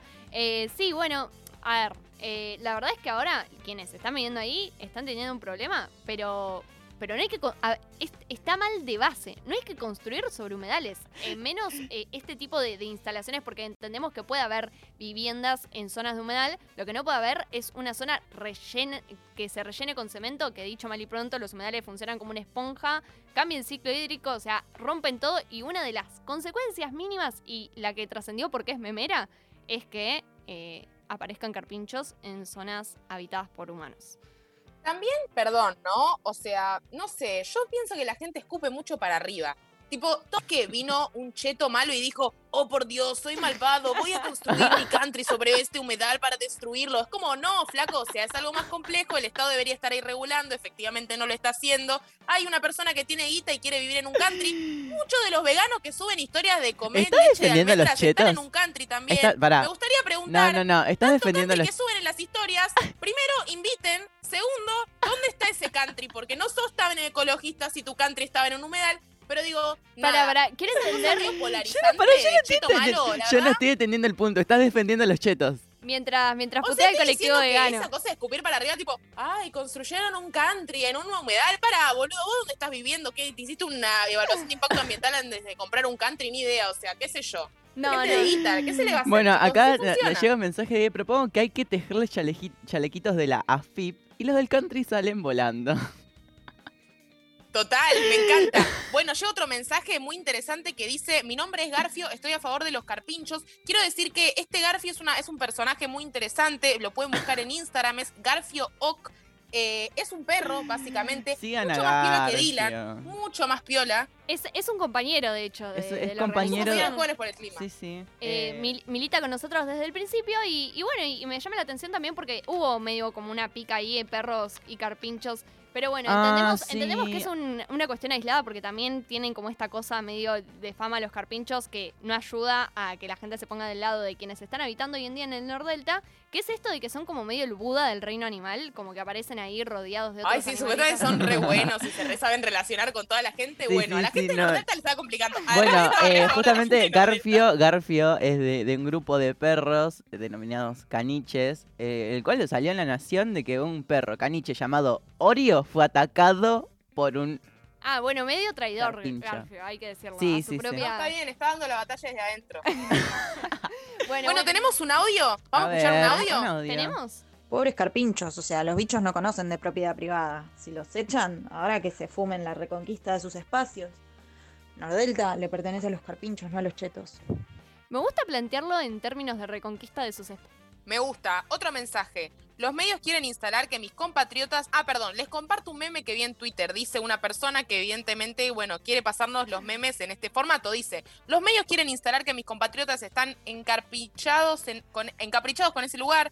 Pero la verdad es que ellos ya vivían ahí desde antes de que llegase esa gente. Que se sepa, los carpinchos de Laguna de los Padres de Mar del Plata. Bueno, chicos, me, me dormí en el medio. Enviamos nuestro cálido abrazo a los compañeros y compañeras de Nordelta y nuestro acompañamiento en esta cruzada. Humedad o muerte venceremos. Interesante. La, la gente de los carpinchos está organizada, acá en la tele dice, habla el comando carpincho, hay dos carpinchos dando una nota para C5N en Bueno, vivo. sí, efectivamente la situación se nos fue de las manos. O sea, la situación se fue, se fue en general de las manos, no solamente a nosotras. Eh, bueno, son cosas, son cosas que pasan. eh, pero, pero bueno, para mí es importante aprovechar este contexto, repito, porque llegaron varios mensajes, bueno, cuestionando, eh, como decíamos al principio, esto de, ah, bueno, eh, se hacen muchos memes con un tema re serio, harta de, los memes. No, no de esta crítica de, bueno, que ya son boomer y ya está, tipo, basta Negri, ya pasaron, ya pasó bastante tiempo, eh, sino desde un lugar de, no hay que hacer memes con este tipo de cosas. Eh, yo lo que pienso es que hay que aprovechar para dar estas discusiones porque decía, como decía Mon antes, es la tercera vez que se trata la ley de humedales, todavía no, no hay una ley y estas cosas, ahora que está pasando, es efectivamente un problema, lo que hay que hacer es prevenir. Y a ver si tenemos otro mensaje. Em, yo tengo mensajes de... Es que, ¿sabes qué pasó con la gente? La gente decía, yo soy Team Carpincho, Carpincho, Carpincho. Entonces no hay tanto desarrollado como dije hace rato. Eh, pero acá tengo la... lo dice que convían con ellos, deberían vivir ahí, coexistir con la naturaleza. Bueno, nada. Que se ocupen los chetos de esto igual, tipo de la situación de los carpinchos. Querían, Esa es una buena línea. Esa es una buena línea, eh, desentendernos de la problemática, que estalle la situación. Y ahora vamos a eh, escuchar un tema. Estos son los coquetos aerodinámicos Rock and Roll color caramelo de ron.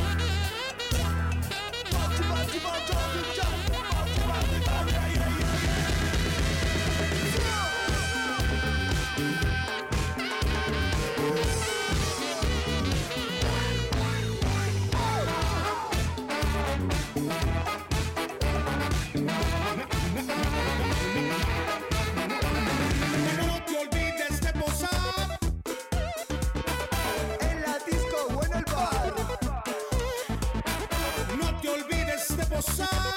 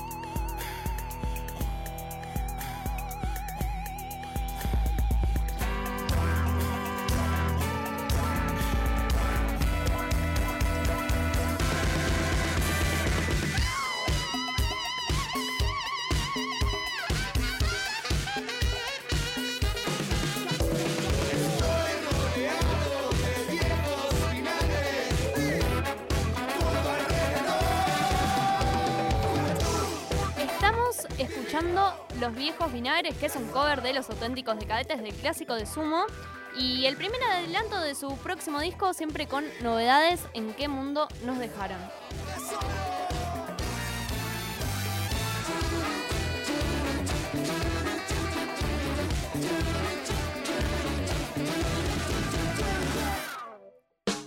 Sábados de 10 a 12. Jóvenes por el clima. ¿Qué mundo nos dejaron? 3 937 Nacional Rock. Estamos en Twitter. Nacional Rock 937. Los lunes a las 20. Maga. Después vamos a volver a esto, vamos a ver esta etapa de confusión y vamos a decir, ah, presenten a los de antes, los que hablaban y ofendían a todos a la vez. Tomás Rebor y el programa nacional que bajo ningún punto de vista merecemos, pero necesitamos. Yo tuve un presidente que le dijo monos a los brasileros. ¿Vos qué hiciste? Yo tuve un presidente que le dijo indios a los mexicanos, ¿eh? Y que ganamos una Copa América de local en Brasil diciéndole mono. Alberto llamó a Bolsonaro y le dijo mono. Cortó. Eso está así, ¿eh? Esto está. Maga. Lunes de 20 a 21 por 937 Nacional Rock. Hacé la tuya. Espacio cedido por la Dirección Nacional Electoral. Nos unimos para hacer Tercera fuerza. En Buenos Aires, del Caño del Play, Jordano Diputados, Frente de Izquierda Unidad, lista 504-1A. Crear. Romper. Destruir. Construir. 937 Nacional Rock. Espacio cedido por la Dirección Nacional Electoral. Es escuchar a las madres. Es hacerse cargo de su miedo a que el narco se lleve a sus hijos. Del miedo a salir después de las 6 de la tarde. El miedo a que se lleven lo que tanto esfuerzo les costó. Es decir, basta al que no quiere, no puede o no sabe poner presos a los delincuentes. Vengo a trabajar, trabajar y trabajar para volver a caminar tranquilos por el barrio. Es urgente y es posible, porque vengo a ofrecer nuestra experiencia. Es Diego El Colo Santilli, Graciela Ocaña, precandidatos a diputados nacionales por la provincia de Buenos Aires. Lista 506, juntos. Subí que te llevamos. La Casa Rodante. Sentate en el acompañante. La Casa Rodante. Domingos de 14 a 16 con Frankie Dano. La Casa Rodante. Por 937 Nacional Rock. Tuya. Espacio cedido por la Dirección Nacional Electoral. Justicia y Dignidad Patriótica. Sergio Jesús Medrano, precandidato a diputado nacional por la provincia de Buenos Aires. Lista 323. WhatsApp 11 39 39 88 88. Nacional Rock. Ambientalismo. Feminismo. Juventud. ¿En dónde? ¿En dónde estamos hoy?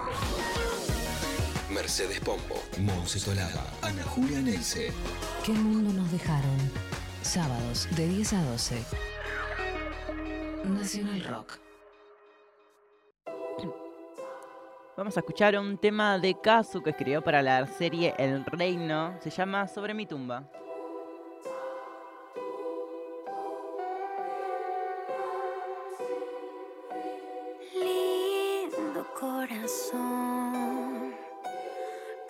Que te hicieron? Lindo corazón, te volviste hielo.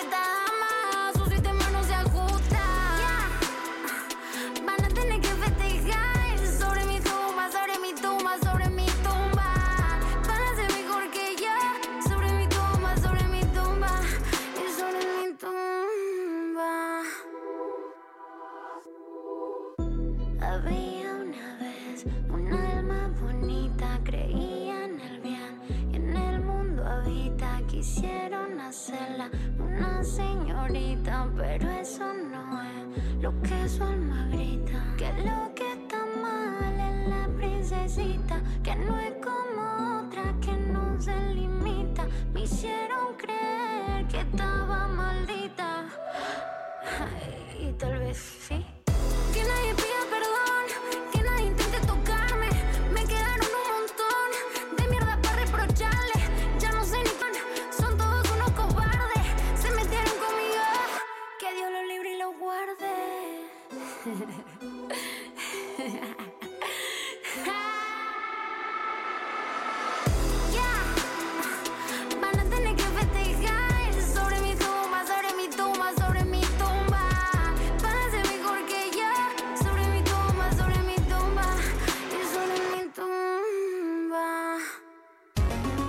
se puede terminar mañana. Y todo puede empezar hoy. Hoy, hoy. Mercedes Pombo, Monse Tolaba, Ana Julia Anense. ¿Qué mundo nos dejaron? Sábados de 10 a 12. 937 Nacional Rock. 11 y, trein- y 39 de la mañana estamos acompañándote este sábado y vamos a hablar de un tema que bueno que estuvimos adelantando y que tiene mucho que ver con el contexto de elecciones, pero no solamente eh, con, con la cuestión política, sino que aplica a otros ámbitos de la vida, que es el greenwashing, que es un término, bueno, que es bastante conocido, la verdad. Eh, tiene que ver justamente, eh, la traducción sería un poco el lavado de imagen verde, es decir, esos productos o esas políticas que parecen ambientalmente sostenibles y que también tienen que ver con esto que hablábamos antes, eh, que es que lo ambiental ahora vende, que lo ambiental ahora es políticamente correcto, eh, a diferencia de otro momento, es una cuestión a la que cada vez se le da más trascendencia por cuestiones obvias que tienen que ver, bueno, con el momento que estamos atravesando en términos de crisis climática y ecológica. Pero justamente lo que pasa es que este tipo de, de cuestioncitas, que no sé si ustedes eh, tienen alguna en mente, pero, pero la verdad es que son bastante frecuentes. No sé, vas, vas a la farmacia, agarras un shampoo y dice eh, hecho con 90% de productos naturales o el envase es verde. Cada vez vemos más esas cosas o tienen eh, hojitas o cosas que lo asocian a la naturaleza. Y bueno, creo que, que es algo importante para charlar porque esto el hecho que esto esté vendiendo, es decir, que las empresas lo empiecen a incorporar a su modelo de negocios o que desde los distintos partidos se lo empiece a tomar como bandera, tiene que ver con que efectivamente hay unas ganas eh, generalizadas en la población de transformar ciertos hábitos de consumo o, ciertas prácticas, pero lo malo es que esto lo canaliza, eh, canaliza este tipo de eh, inquietudes en algo que de alguna manera sigue perpetuando este tipo de eh, cuestiones. Por ejemplo, bueno, incentivando el consumo. Claro, o sea, justamente greenwashing es cosas que aparentan ser ambientalmente sostenibles, pero que no lo son, ¿no? Como que esa es el- el- la clave del greenwashing, que es un chamullo. Porque si no, podría, bueno, ¿cuál sería la diferencia con que las marcas empiecen a hacer cosas más sostenibles y que lo publiciten? Que estaría bien. Bueno, Claro, el bueno. greenwashing justamente es cuando es un chamullo, en realidad no es tan así como se vende. Ahora vamos a charlar un poco cómo distinguirlo, porque es verdad este tema de que a veces, eh, justamente como estamos eh, viviendo una transición, que entendemos que no va a ser todo de golpe y que de la noche a la mañana una serie de empresas que hasta el día de ayer no incluían esta perspectiva, eh, pasen a ser completamente eco-friendly. ¿Cómo distinguir estos pequeños pasitos hacia la sostenibilidad, pequeñas modificaciones que se hacen, que ayudan a cosas que, bueno, como decíamos recién, son pequeñas modificaciones que lo que hacen es perpetuar, o sea, esa cuestión de la resistencia que se necesita eh, para seguir pe- perpetuando el mismo sistema y el cambio para que no cambie nada. Eh, y que bueno, y que y para mí una de las cuestiones eh, principales, y que de hecho la mencionan como una forma de identificar estos casos de greenwashing, es eh, esas cosas que, que no te están diciendo que es más sostenible o que está hecho con productos más naturales, solamente incorpora ciertas cositas estéticas. Vieron, no sé, por ejemplo, bueno, que empiezan a hacer la no voy a- no sé si se puede nombrar marcas, pero bueno, no tenemos pauta, así que voy a nombrar eh, la Coca-Cola con el coso verde. Creo que se nota muchísimo más cuando hay un pinkwashing. O sea, vieron con la torta Bueno, LGBT. eso también, eso también. Eh, ahora eh, es, es el mismo es el mismo término. Es la misma lógica, pero con cositas LGBT e inclusión, qué sé yo. ¿Vieron? Era muy común lo de las tortas LGBT en Starbucks si no cumplen el cupo laboral trans. Es como, che. Claro, bueno, ese tipo de cosas. O pintar, no sé, no, no tener un avance de derechos en estos sentidos y pintar eh, una calle con eh, los colores de la bandera LGBT, ese, ese tipo de cuestiones. Pero bueno, específicamente en temas ambientales, hay un caso que para mí lo ilustra perfecto, esto de greenwashing, que es por ejemplo el de Shell. Esta, esta diferencia que a veces es útil y a veces no tanto, entre cosas que efectivamente ayudan, de que por ahí alguien o una empresa o un político o una persona puntual, incluso, bueno, como vemos esas, esos ciertos, em, los filántropos que hacen donaciones o cuestiones por el estilo, bueno, esas cositas que uno dice, bueno, pero están ayudando en algo. Un, un caso que a mí, que, que esto, justamente que lo ilustra es, por ejemplo, el de Shell. Eh, Shell destina unos 2 mil millones de dólares a negocios con bajas emisiones de carbono. 2 mil millones de dólares, es un montón. Y uno, una dice, bueno, están haciendo algo positivo. O sea, si nos ponemos a criticar cuestiones positivas que hacen las empresas, aunque sean malas, entonces no vamos a ningún lado. Pero bueno, en los hechos facturan 10 eh, aproximadamente 17 mil millones en operaciones que tienen que ver con combustibles fósiles.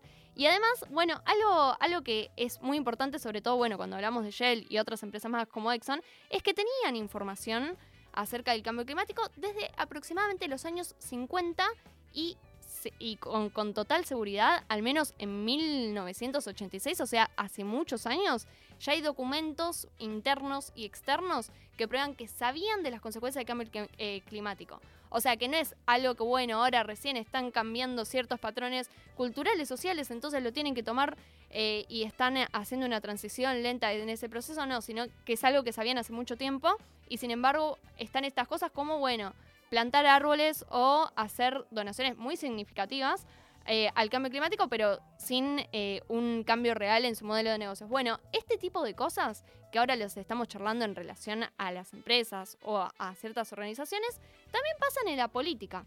Eh, y bueno, eso creo que, que es algo que lo, lo identificamos bastante como esas cosas que tienen que ver, no sé, con eh, los sorbetes o ciertas políticas que uno dicen, ah, están como, bueno, algo ambiental, que está bueno, que se... Qué feo que son los sorbetes de cartón. Perdón. Pero igual, uy, justo le- eh, me enojé y, y le pegué al micrófono, pero justo creo que los sorbetes son algo muy necesario. No se me ocurre un invento humano más inútil que algo de un solo uso que usás y contamina por millones de años. Anita, ¿qué opinas al respecto? O sea, yo creo que, a ver, de repente hoy día voy a un bar, vieron de los bares como de barrio, ¿no? El bar que tiene el sorbete de cartón, y me traen el jugo de naranja sin sorbete, y yo digo como, che, esta experiencia de consumo no es la misma. O sea, realmente el sorbete estaba cumpliendo un rol. Pero bueno, tenemos los sorbetes de metal que duran para siempre. Bueno, pero no vos querés. Pero sí. pará, ahí hay es algo. importante. Ahí hay algo. Y hay que reivindicarlo. Pará, ahí hay algo. Que, que yo no quiero salir con un sorbete de metal en la riñonera cada vez que voy Bueno, a tal vez merendar. que empezar a hacerlo. La- tal vez tal yo vez- tenga que empezar a Tal vez hacerlo. es ese cambio necesario. Perdón, Para la- ¿vieron, ¿vieron ese chabón famoso en TikTok que también está en. Instagram que hace como videos de cosas obvias como que, y Sí. que después pone una Ah. cara como de gente haciendo boludeces y el chabón va y te muestra cómo era obvio cómo se resolvía eso? Sí. ¿No, no pasa un poco lo mismo con los sorbetes? O sea, ¿no alcanza con inclinar el vaso o el- lo que contiene No, el líquido? porque No, a si mí tenés me sensibilidad gustan los dental, sorbetes. Ah, sí. bueno. Ah, Aparte, si tomas mucho Bueno, café, también se te manchan los dientes. Bueno, pero a ver, a ver, a la solución ahí obviamente son los sorbetes reutilizables. Obviamente, el sorbete de cartón no está tan bueno, se te pone todo. La solución es tecnológica, Merce. No hay que cambiar las pautas de consumo. Ah, se da vuelta. No, no, yo realmente, bueno, eh, eh, para, hacer, eh, para cerrar esta pequeña discusión, yo creo que, que los sorbetes son algo bastante inútil y que se puede prohibir completamente sin encontrar necesariamente un reemplazo como el de cartón. Habíamos que dicho, tipo, de acuerdo que lo de los sorbetes es greenwashing. Pero después terminamos diciendo, como, igual, los sorbetes hay que Igual los sorbetes están Pero- la mejor eh. política pública contra el cambio climático. Esto que pasó acá, de discutir algo absolutamente tangencial a las políticas públicas que importan a raíz de que sale una política pública como lo de los sorbetes, es sumamente ejemplar a lo que pasa en Washington. Es exactamente lo que pasa. no, no. Una, una plataforma electoral de un sorbete de metal por persona. No, no, lo, lo- lo que, lo que digo es, o sea, pasa mucho esto de que hay medidas que son un poco marketineras, bueno, lo charlamos un poco con ciertos candidatos eh, que, que en su periodo de gestión hacían cosas como, por ejemplo, tener un tipo de gestión en ciertas zonas, en ciertas zonas que eh, por ahí forman parte de su electorado, que son zonas más privilegiadas, y en barrios populares tienen otro tipo de gestión, ese tipo de cuestiones que no tienen que ver con realmente mejorar materialmente las condiciones eh, sociales en y sobre todo con perspectiva ambiental, sino que tienen que ver con una cuestión de marketing, convertir a lo ambiental en una cuestión de marketing. Sí, dinos. No, me parece súper copado lo que estás diciendo, Merce, pero me parece que tenemos que ir a las cosas que realmente son nodales en esta discusión. Por ejemplo, ah, bueno, perdón, sí, no, de sí. Después tiene un tema que es importante, que es, que es importante, que son los cepillos de bambú. Creo que esas son las verdaderas discusiones que tenemos que estar teniendo. Bueno, bueno, eh, me pare... ¿lo dejamos lo dejamos para el final, te parece, Anita? Porque tengo una cuestión levemente me- menos, menos importante que es cómo identificar. Bueno, metele, boluda, porque ¿Cómo tenemos que dar identificar? importantes. O sea, todo bien con lo social, no sé qué, es demasiada bajada de línea. Sí, sí, bueno, bueno, así somos, así Muy somos acá. politizada, muy izquierda. Muy politizada. Claro. Bueno, una forma de identificarlo es cuando no se usan porcentajes. Por ejemplo, no sé, co- eh, un aplica todo. A una empresa, a un político, bueno, sumamos eh, 15.000 X cosa. Claro, pero hay que ver, o redujimos en tantas toneladas X cuestión. Me Eh, encanta. lo importante es el porcentaje. Porque, porque Me los encanta. números sueltos no, no hay referencia para saber si es mucho, poco, más o menos. Y bueno, dicho de ciertas formas, parece algo positivo y no necesariamente lo es. Eh, después, eh, otra, otra cuestión que es muy importante es eh, la- el tema de usar nociones vagas que no tienen sustento en algo concreto, como por ejemplo sostenible, verde. Amigable. Eh, ambientalmente amigable, no sé, tipo, eh, esas cosas que en el medio de, un speech es tipo, bueno, bueno, ambientalmente amigable, sostenible, verde, no sé qué, y que vos quedás medio mareado y decís, ah, bueno, proponen algo ambiental. Hay que enfocarse en cuál es la propuesta, o sea, eh, cuál es la política pública que, que se está proponiendo, cuál es el proyecto, ah, eh, la empresa que está haciendo, que no se entendió bien. Bueno, ese tipo de cosas hay que prestarles mucha, mucha atención.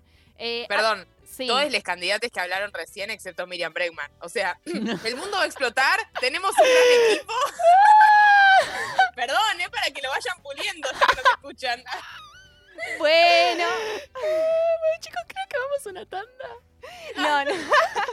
No, no, no. Ah, em, bueno, estuvimos hablando, si lo quieren escuchar después en Spotify, de eh, lo que va- es- están proponiendo distintos candidatos en materia ambiental y analizando un poco cada discurso, desmenuzando lo que se viene diciendo y es una tarea que vamos a seguir haciendo en este programa. Así que si nos está escuchando algún candidato, alguna candidata y quieren dejarnos sus mensajes, eh, va a ser severamente analizado. Eh, y bueno, para, para cerrar es, es esto. Me parece importante sobre todo tener en cuenta que eh, el greenwashing es una práctica peligrosa, porque estamos en un momento en el que hay un- una gran potencialidad de transformación que tiene que ver con una voluntad de transformar ciertas cosas y este tipo de cosas que cambian algo para no cambiar nada nos atrasan muchísimo, atrasan muchísimo. Y ahora sí, nos vamos a escuchar a David Bowie. Cox.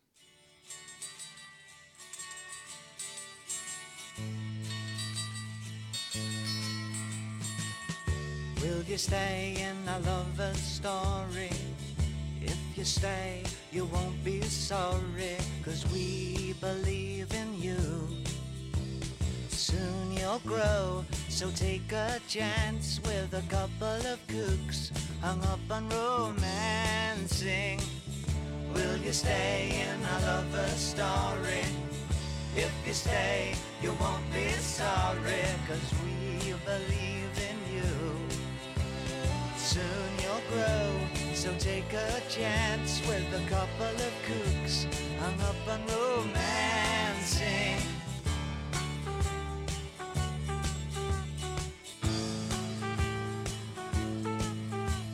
We bought a lot of things to keep you warm and dry, and a funny old crib on which the paint won't dry.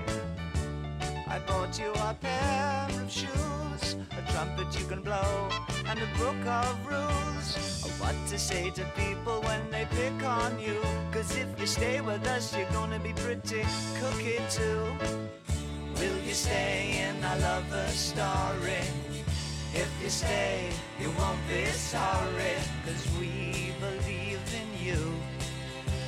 Soon you'll grow, so take a chance with a couple of kooks hung up on romancing.